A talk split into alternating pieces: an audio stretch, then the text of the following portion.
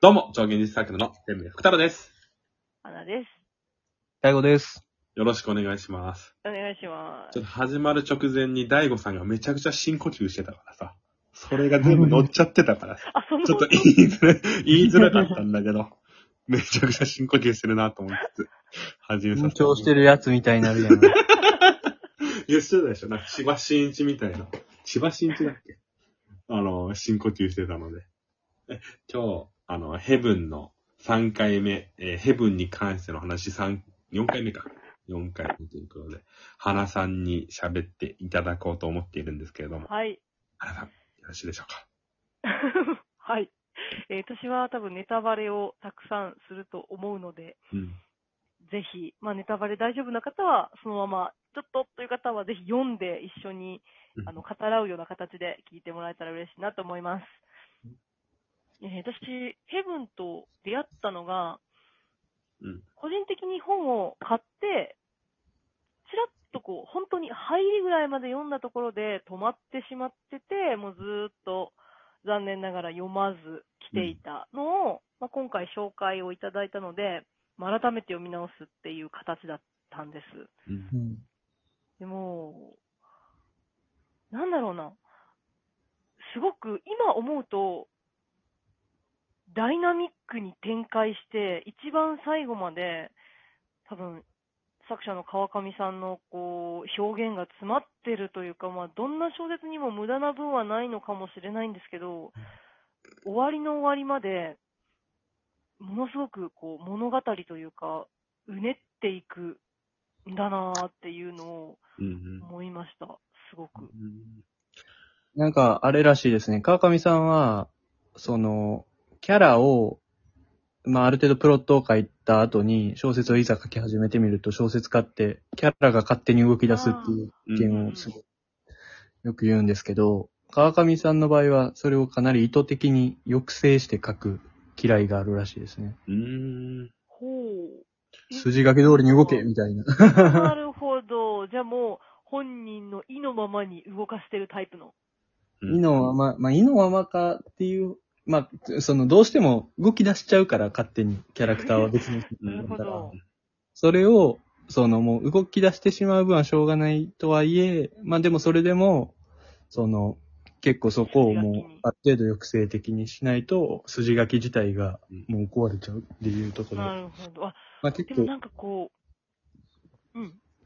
うん、難しいとこみたいですよね、小説うん家。ああ、なるほどね。どれぐらいこう、自分のプロットに沿うように書くか、キャラクターの、こう、ね、生まれるものを大切にするかって、確かに、それぞれの作者に、あの、心情というか、うん。ある程度のこう考えがありそうですけど、確かに川上さんのは、プロットがすごい、やっぱパンチがあるというか、強いというか、うんうん、そのいじめられている主人公のまあ僕と小島っていう同じクラスメートで同じようにいじめを受けているクラスメートとの、まあ、出会いから始まっていくんですけど、うんそこから私どうしてここで辞められたんだろうっていうぐらい、うん。うん。も転がるように展開していくんですよね。うん。淡々としたお話じゃなくて、なんか僕と小島が出会って、こう何かささやかな二人のつながりが生まれて、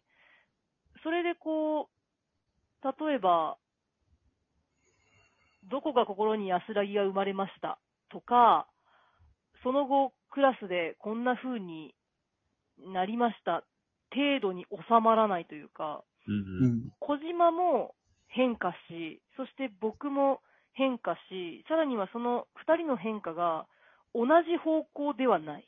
う。うんん。逆方向に動いていくうん。っていう、このプロットが序盤から、こう、読者のイメージとしては、私の、こう、まあ、いじめられている二人が同じ立場で共有しながら、こう、ある意味共鳴しながら、みたいなイメージだったんですけど、そうではなくて、小島が、どんどんと、こう、不思議に、多分、僕がそのように書いていた気がしますけど、不思議にこう、力をつけていく。うん何かこう、光っているようにさえ感じる、みたいな感じで、うんね、同じ立場、ある意味、いじめられているという立場では。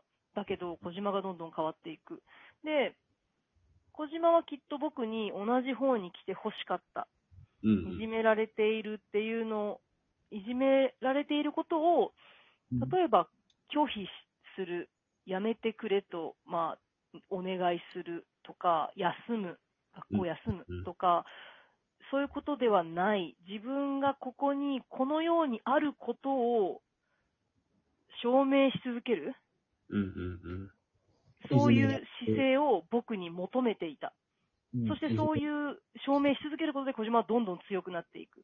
うんけど、僕は、大きな、まあ、怪我、まあ、大きな怪我までも怪我をするような、こう、フィジカルないじめのような、もちろんずっといじめはあったんですけど、フィジカルなことですごく心がやっぱり落ち込んでしまって、で、まあ、お話の中で、写真っていううん。ううん。ん。ものがすごく重要なものとして、うん僕の一部として描かれてるんですけど、それについてどうしようかっていうところで、まあ、転がるように二人の、こう、道が離れていく。うんうんうん。何かこう、ダイナミックな物語だなと思って、すごく、なんだろこれ、ちょっとまたあれなんですけど、僕ってうん小説を読むときに、まあ割と、えー、感情輸入、輸輸入をキャラクターにニュー。輸入、あんまりしながちなんですけど、原さん的にはこれ見て誰に一番感銘というか、なんかその感情が動いたというか、そうだな、なんか多分僕の中でヘブンが、この人に寄ってるなっていうのが多分みんなある気がしたんですよ。この人の考え方に寄ってるな、みたいな。花さん的にはなんかそう、ですね。うんそうだな最初は僕だったうん、と思うんです。まあ主人公として。うん、そして、そうですね。こう私、百瀬とうん、いじめる側のナンバー2、ただ、いじめに実際に手を下すことはない、百瀬っていううんキャラクターと僕が学校外で出会って問答をするシーンから、うん、こう、もうすべては、なんだろう、構図が見えてきたうん、うんからこそ、感情移入がなくなりましたね。うーん。まあ、それが、さっき川上さんが言ってたプロットを大切にしてるのに繋がるかもしれないですね。あんまりそういう風に見てほしくないっていうか。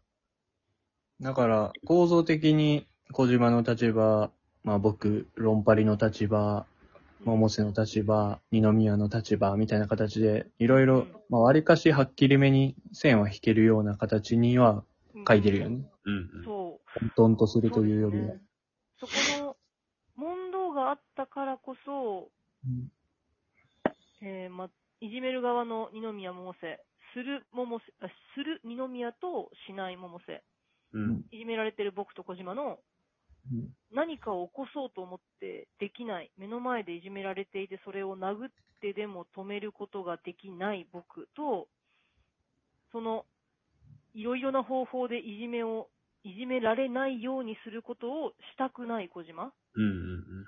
の、僕と百瀬の問答からそこが多分、僕の感覚が割とこう、まあ、一般論的なところに近いですよね。うん普通されたら嫌だろう君にも家族がいるだろうけど、その家族が同じようにされたら嫌だろって言うけど、百瀬は当然嫌だよ。でも、嫌だから辞めるってどういうこと？それはわからない。僕はいじめられてないし、君みたいな目が写真ではないしっていうことを言って、ただこの事実があるだけじゃないかって突きつけたときに、ああ、こういう構図かっていうことがブワって見えて、うん、うん、うん。そしてその、したくないということを選んだ小島、いじめからどのようにかして、まあ、逃れようとする行動を取らない、うん、いじめることをする今の現実の彼らの行動をすべて受け止める、うん、そういう表明をし続ける、自分の存在を表明し続ける、うん。そういう立場の人を代表して、ある意味、何か小島は、もう私たちだけの問題じゃないんだよっていうシーンがあったと思うんですけど、うん。これは個人がいじめられて、もちろんその構図から逃げたいという問題ではもはやないんだっていううんことを、うん。こう、僕にもまあ突きつける。あれいいシーンやね。うん。そう。もう私たちだけの問題じゃないんだよって。意味がわからんもんね、普通に考えたら。いじめられてて。そうなんですよね。で、この圧倒的に学校というものを経てきている私たちにとっては短すぎる題材、うん。いじめという、もうどう考えてもいじめられたくない。うん。うんいじめるのはもちろん悪いことだっていうふうに思っているであろう大多数に向けて、この小島の考えと、この百瀬の言ったこの構図が、こうガツンってくるうんんだと思うんですよね。あれよね、百瀬とやっぱ論パリというか僕のあの問答のシーンが、まあ多分最初、さっきに天明さんが言ってたみたいな、うんまあお互いの言ってることがわからない。うんうんうんうんうんなんか考え方として認めることもできないような、うーん、まあ言葉の違いというか、まあ俺の言い方だったら概念運用うん。うんうんのうん。違い、それぞれにことを与えている言葉の意味が全然違うから、そもそも会話することができない。うん。